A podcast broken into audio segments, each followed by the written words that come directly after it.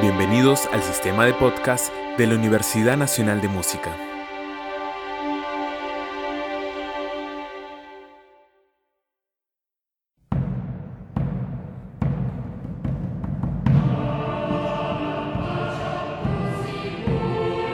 La Universidad Nacional de Música presenta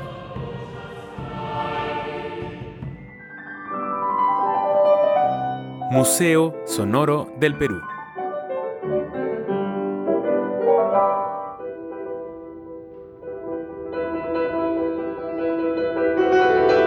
Recorrido por las más diversas expresiones de la creación musical peruana. Con la conducción de Aurelio Tello, magíster en musicología, compositor, director coral y profesor universitario.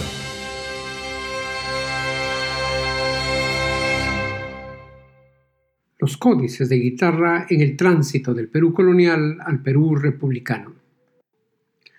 Hola amigos, he aquí otro programa de la serie Museo Sonoro del Perú, un espacio para difundir un amplio panorama de creaciones musicales gestadas en nuestro territorio a lo largo de cinco siglos y de las cuales han quedado testimonios escritos y registros sonoros.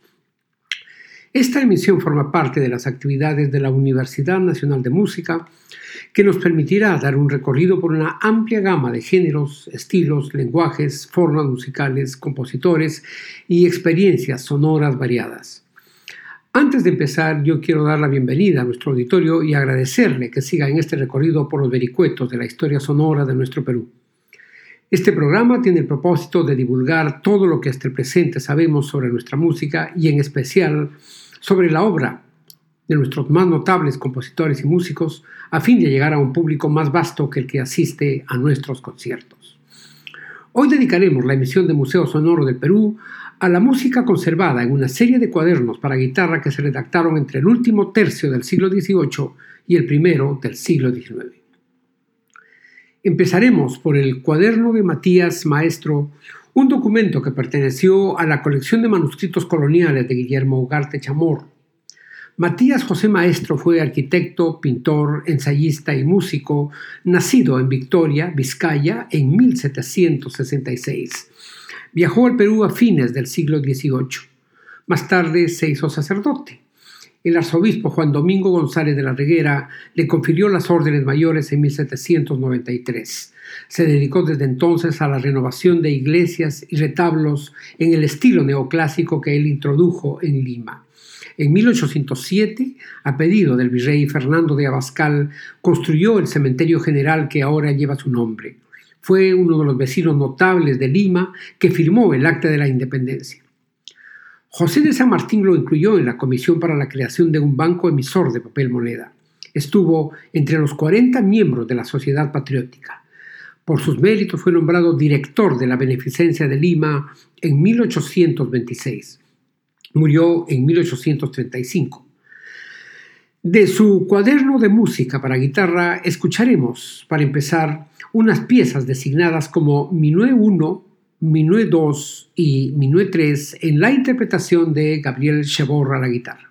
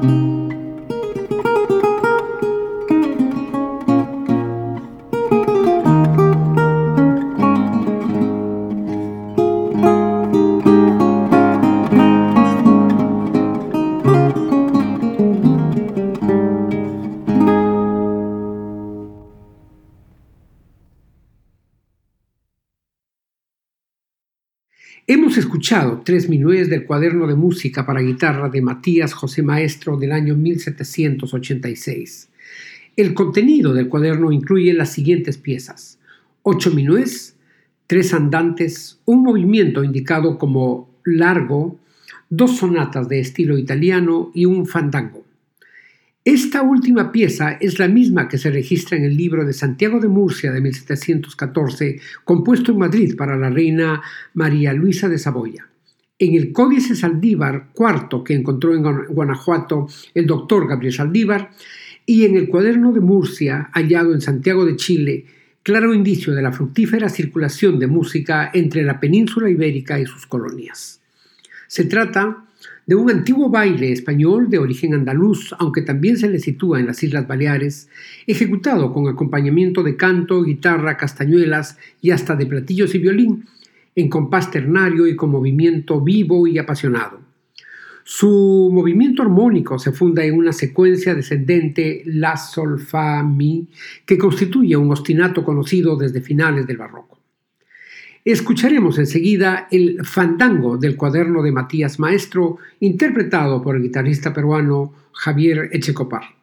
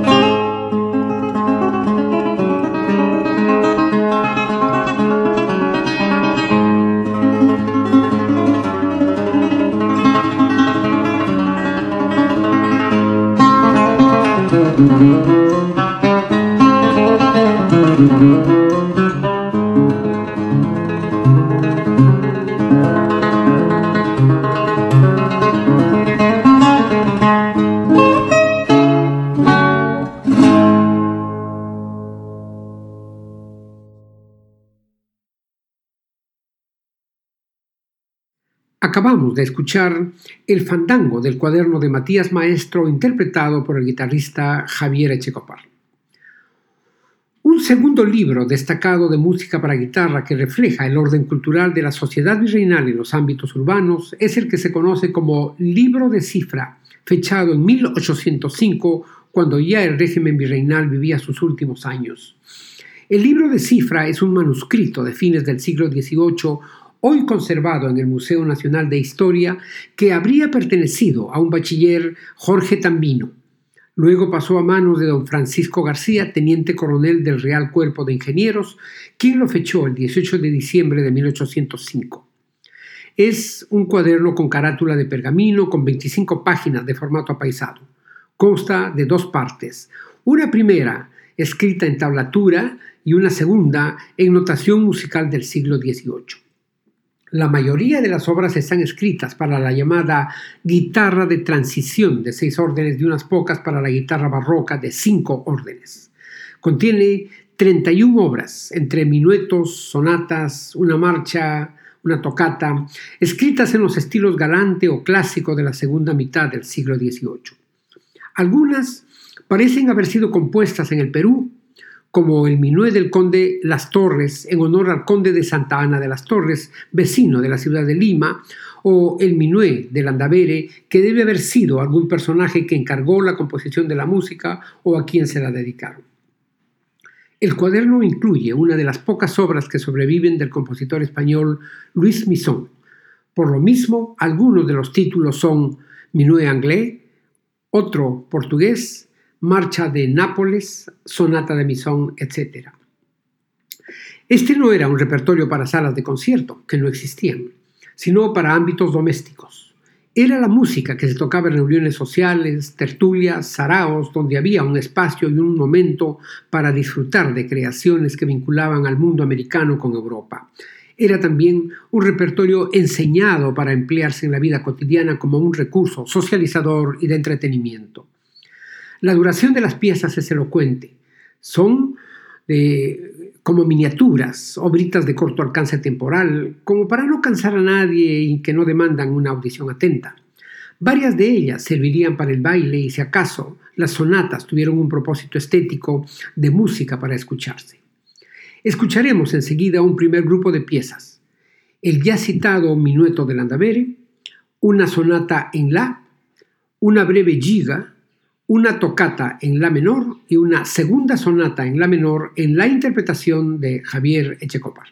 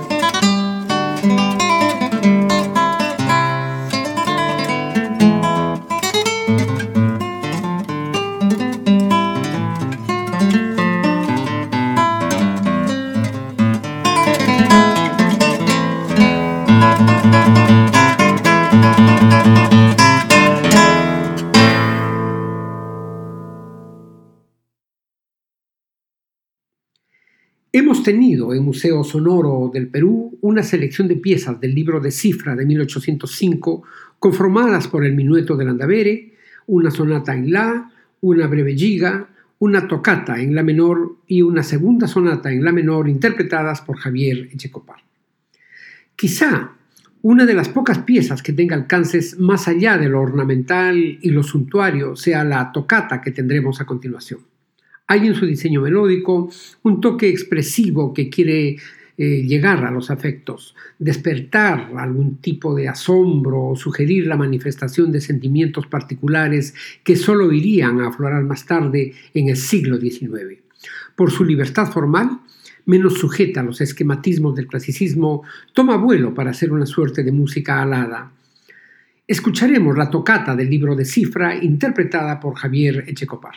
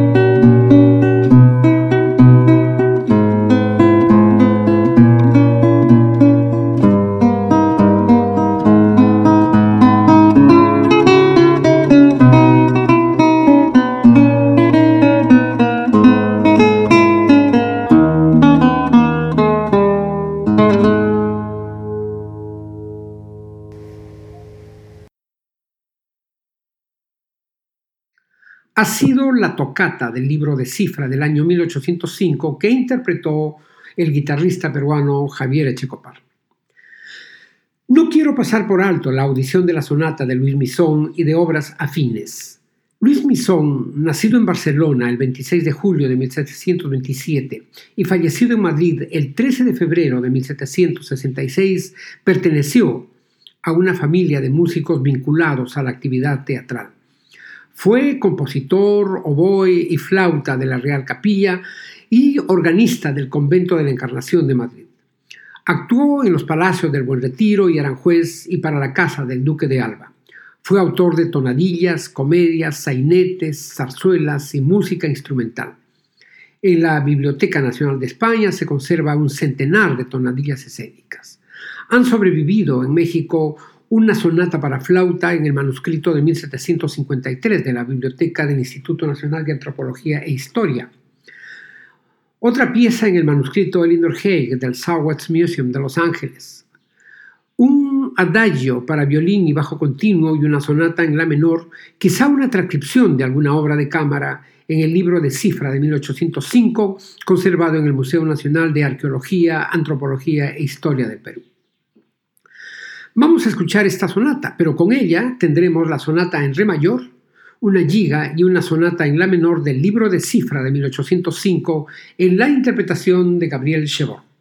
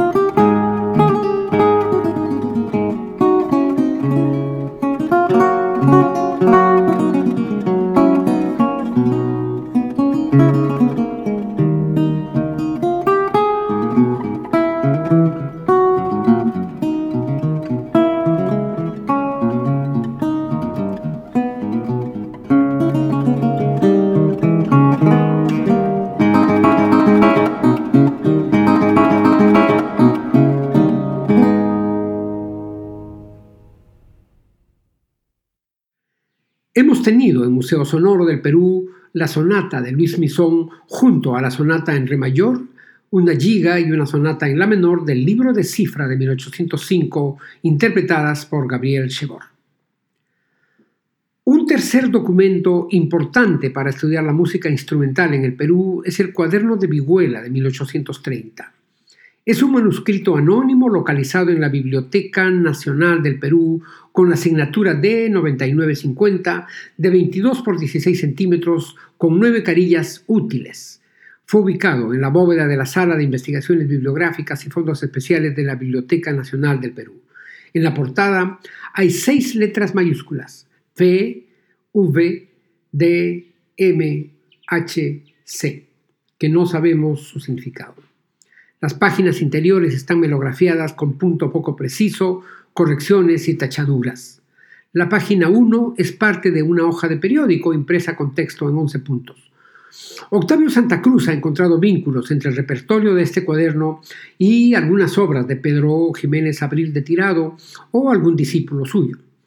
El minué 6 del cuaderno guarda similitudes con el número 14 de los que el compositor arequipeño publicó en París. El cuaderno de Vihuela de 1830 reúne un repertorio similar al de los otros cuadernos. Ocho minués, dos rondoes, un andante y una sonata más cercanos al espíritu dieciochesco que al del siglo XIX. Es el menos estudiado de los manuscritos de guitarra del virreinato del Perú.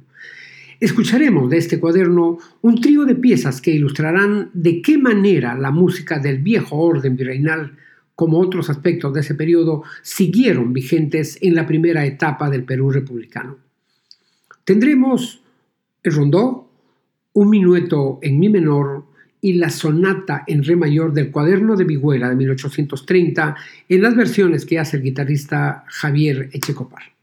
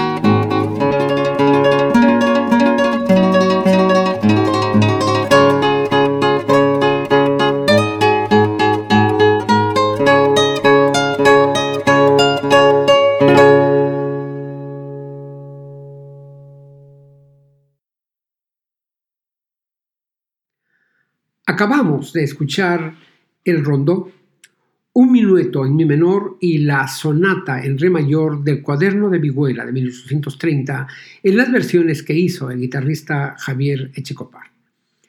Este ha sido un acercamiento a una serie de documentos que revelan múltiples facetas de la vida cultural y musical en la transición del Perú virreinal al Perú republicano.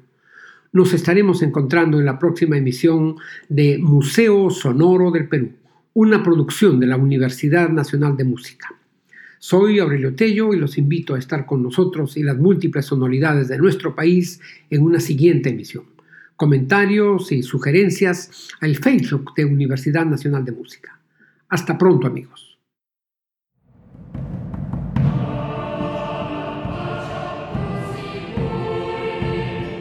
La Universidad Nacional de Música presentó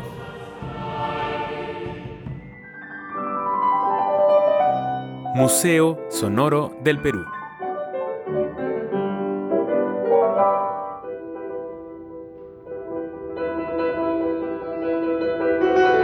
Un recorrido por las más diversas expresiones de la creación musical peruana. Con la conducción de Aurelio Tello, magíster en musicología, compositor, director coral y profesor universitario.